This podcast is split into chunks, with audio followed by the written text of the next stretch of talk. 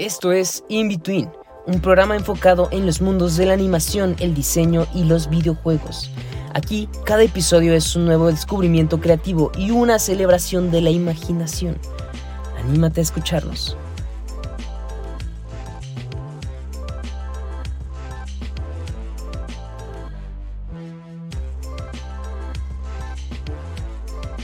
Hola, yo soy Ere. Y yo soy Draco y esto es In Between.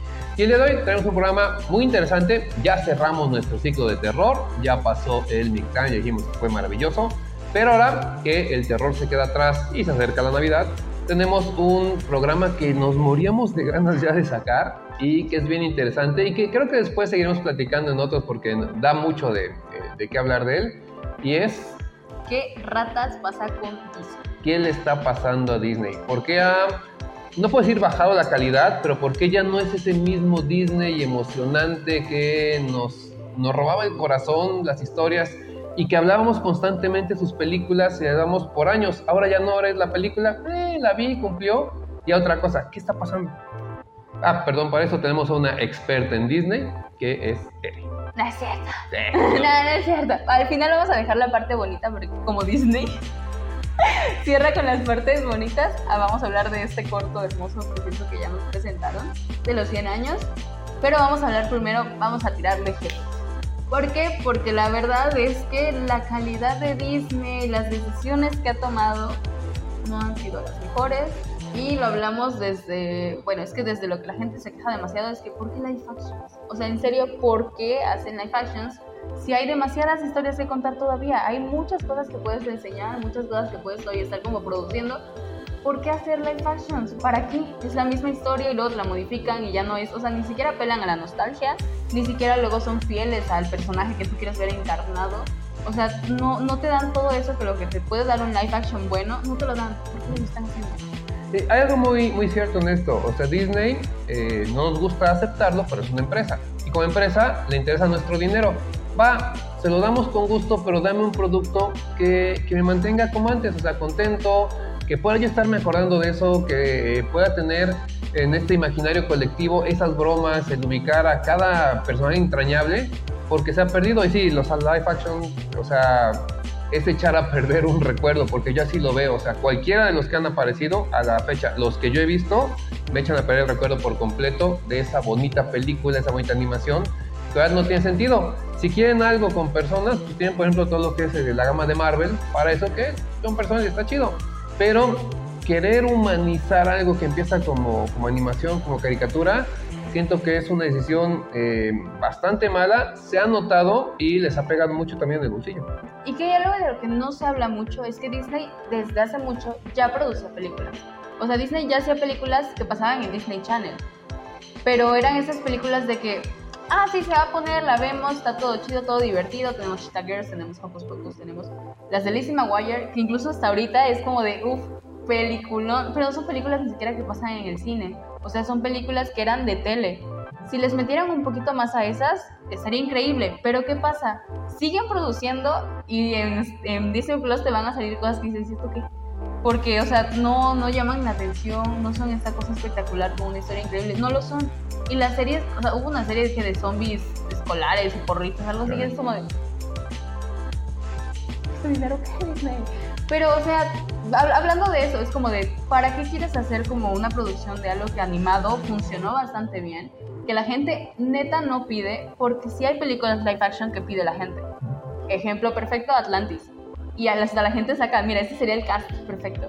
Si le pusieran un poquito de atención quizá a las personas, estas películas que no son como las clásicas originales, las entrañables, Atlantis sí es, sí es hermosa, sí es clásica, sí es entrañable y lo que quieras, pero no tuvo esa popularidad como las otras, que las otras ya funcionaron muy bien así. Este es como que la, como que la sociedad de ahorita está más adecuada a que si ve Atlantis ahorita diría, wow, qué joya. Si Atlantis saliera ahorita sería, no inventes, está buenísimo. Se ve muy, muy chido. Entonces, hacer un live action fiel de algo que tal vez no brilló en su tiempo porque no estaban los tiempos para que eso brillara a lo mejor, eh, sería como que bastante ad hoc, pero deciden hacer cosas de princesas que ahorita ya no es como lo que más está llamando la atención. Ya no hay tanto. Y de nuevo, ya no tiene ese corazón detrás. Creo que es lo que pasa. Eh, recordemos Disney, y por eso este programa está cumpliendo 100 años. Qué chido por todo lo que implica, pero también, pues digamos que estos últimos años le ha empezado a ir medio mal, entonces tiene que hacer, tiene que renovarse y no es nada más en aspectos de qué quiero que se vea o qué quiero eh, eh, producir, es qué voy a hacer que permita que las personas nuevamente sientan que hay ese corazón en las producciones, que yo siento que ya no lo hay. Se ha vuelto, como dijo, una empresa que están tomando decisiones, eh, algunas personas de traje, atrás de un escritorio, que no tienen este día a día con este, los demás, es cuánto entró de inversión, cuánto tenemos en los bonos, qué está subiendo, qué baja, qué dice la estadística, pero no están con las personas, con los niños, con los jóvenes, preguntando qué te gustaría ver, por qué, o sea, a qué es. En muchos casos es, ¿sabes qué? Podríamos arriesgarnos, pero el librito dice que no nos arriesguemos, entonces no hagas esta producción, no hagas esto más. Cuando antes lo hicieron un montón de veces, pues con los Aristogatos eh, cambiaron mucho el estilo de animación porque era un riesgo y también porque tenían problemas económicos. Pero no es la primera vez que se ven eh, en broncas, nada más que antes la resolvían eh, de manera, digamos, humana, pensando en quien va a estar viendo esas películas o series.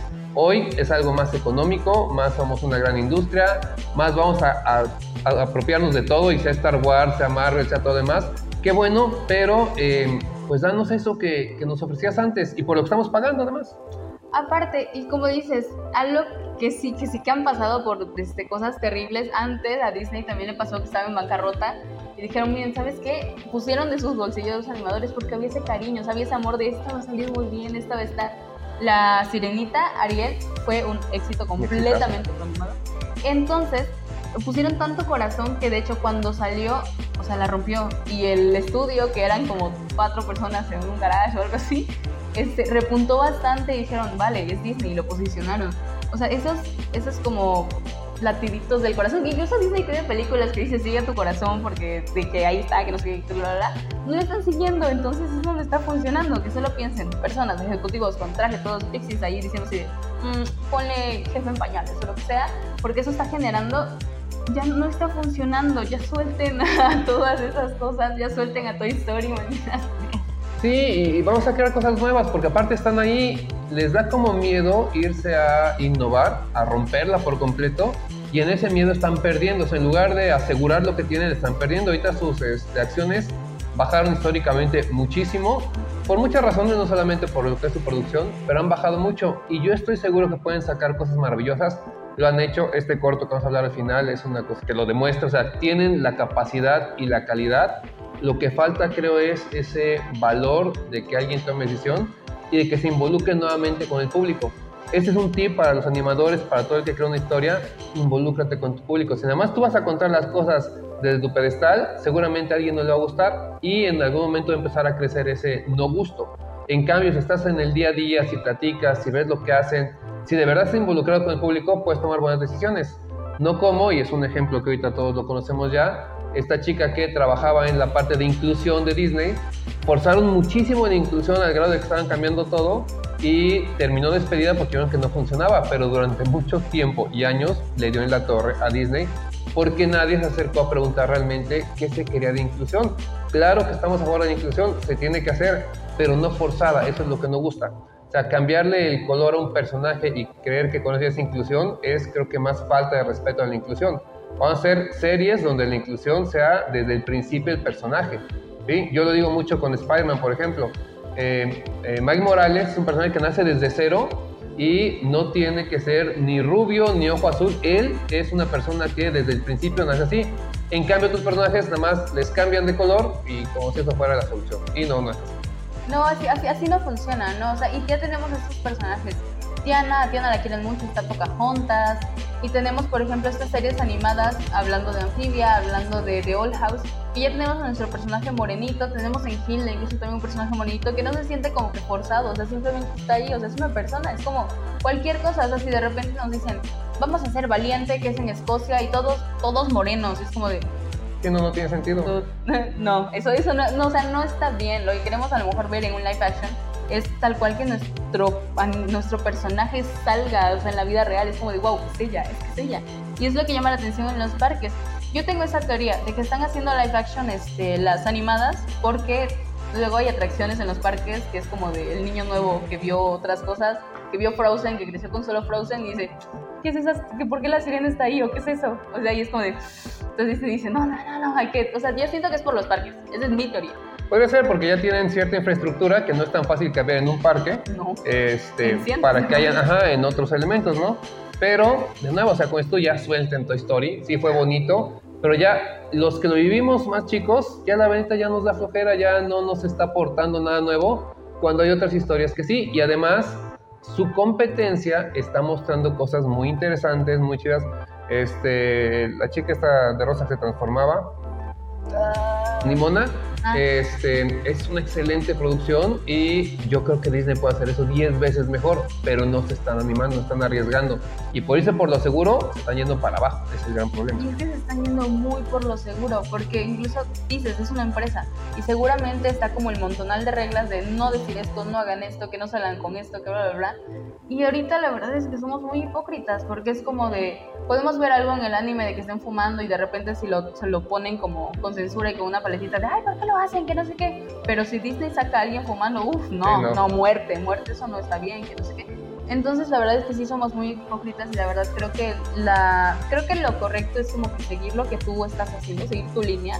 Claro, tener límites obviamente, pero como que si sigues tu línea y si vas con algo seguro, pues realmente el ser genuino creo que te da puntos, porque el fingir ser algo para caer bien a todos eso nunca funciona. Aquí un consejo que les puedo dar a los que vemos todas las producciones de Disney es, dejemos de ser tan crueles porque ya, ya todo lo evaluamos, ya nada nos gusta. Disfrútenlo, eso pasaba antes y también es parte de regresar ese corazón. Entonces, una, disfruten, o sea, que, que valga la pena.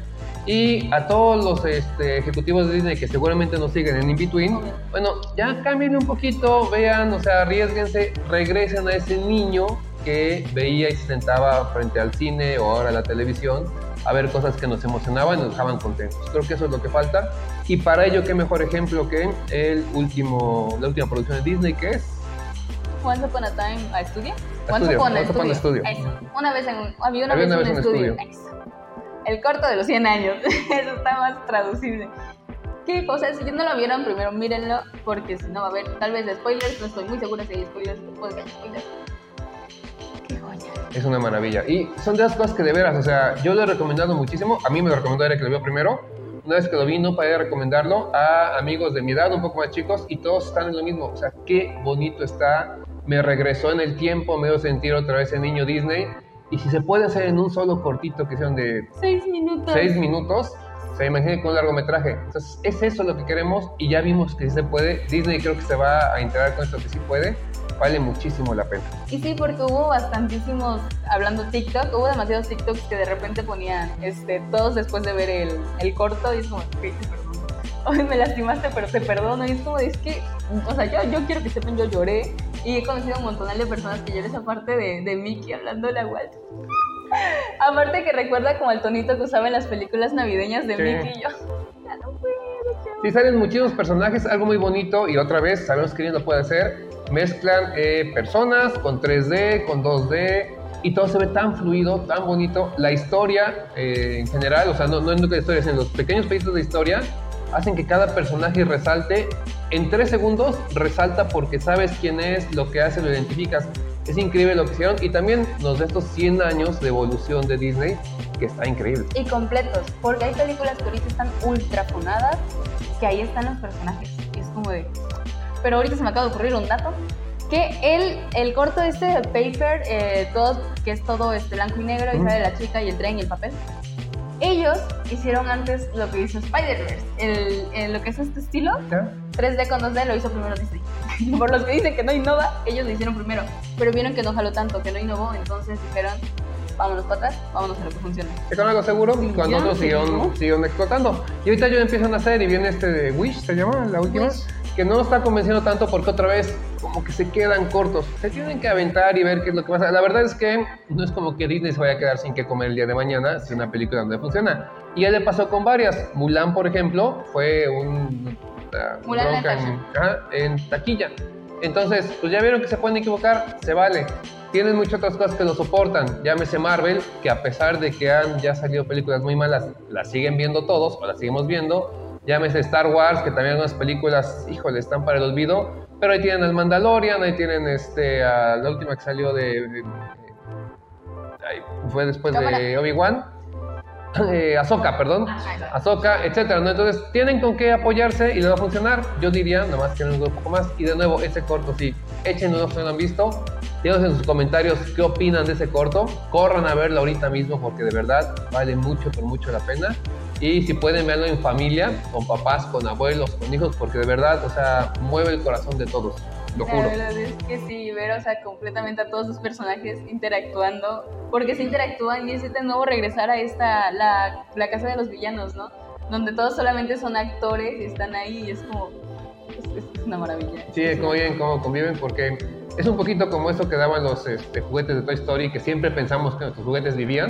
Aquí es lo mismo, pero en nuestras caricaturas. Y lo digo tal cual, más que animación, caricaturas, porque así las conocimos hace años. Entonces vale mucho la pena. Sí que ratas Disney, échale ganas, no nos des cosas que puedes hacer mejor, pero te perdonamos ahorita con este corto, nada más no nos falles en esto. Sí, con Wish ya sabemos que ya fallaste porque es un refrito de Isabela, ese personaje, pero después vendrán cosas muy buenas. Confiamos en que sí. Sí. Muy bien. confiamos que sí. Pues, como cerramos, la experta en Disney quiere decir algo. Ya, mira, no, este, a Disney. Eh, no lo odien, porque otra cosa muy importante, perdón que te robé la palabra, pero ya para cerrar. Muchos odian a Disney, pero sin Disney no habría Spider-Man, no habría Tortugas o sea, no habría todo eso que ha crecido. Disney marcó las bases, hizo que la animación se convirtiera en animación, porque antes los dibujantes que hacían animación eran tomados como algo así, como un chistecito, ¿sí? Entonces no, de otras bases, lleva 100 años detrás de todo esto, entonces de pronto sí, cascabeleó, pues ya cualquiera en 100 años le duele la espalda y la rodilla, le está pasando a Disney, entonces no lo ataquemos, no, no es el monstruo. Se volvió empresarial, cierto, pero todavía puede darnos, como esto que hicimos del corto, muchas eh, experiencias hermosas. Entonces no hay que atacarlo, hay que respetar lo que hizo y ver qué más se puede y de nuevo no ser crueles. Efectivamente. Eso, no lo puedo decir mejor. Bien, Estamos. pues esto fue Invitud en este programa sobre Disney que odiamos pero queremos y Anímate a escuchar. Agradecemos a la Universidad Gestal de Diseño por las facilidades prestadas para la realización de este podcast, así como al coordinador académico Ignacio Colosía Velázquez por su valioso apoyo al proyecto.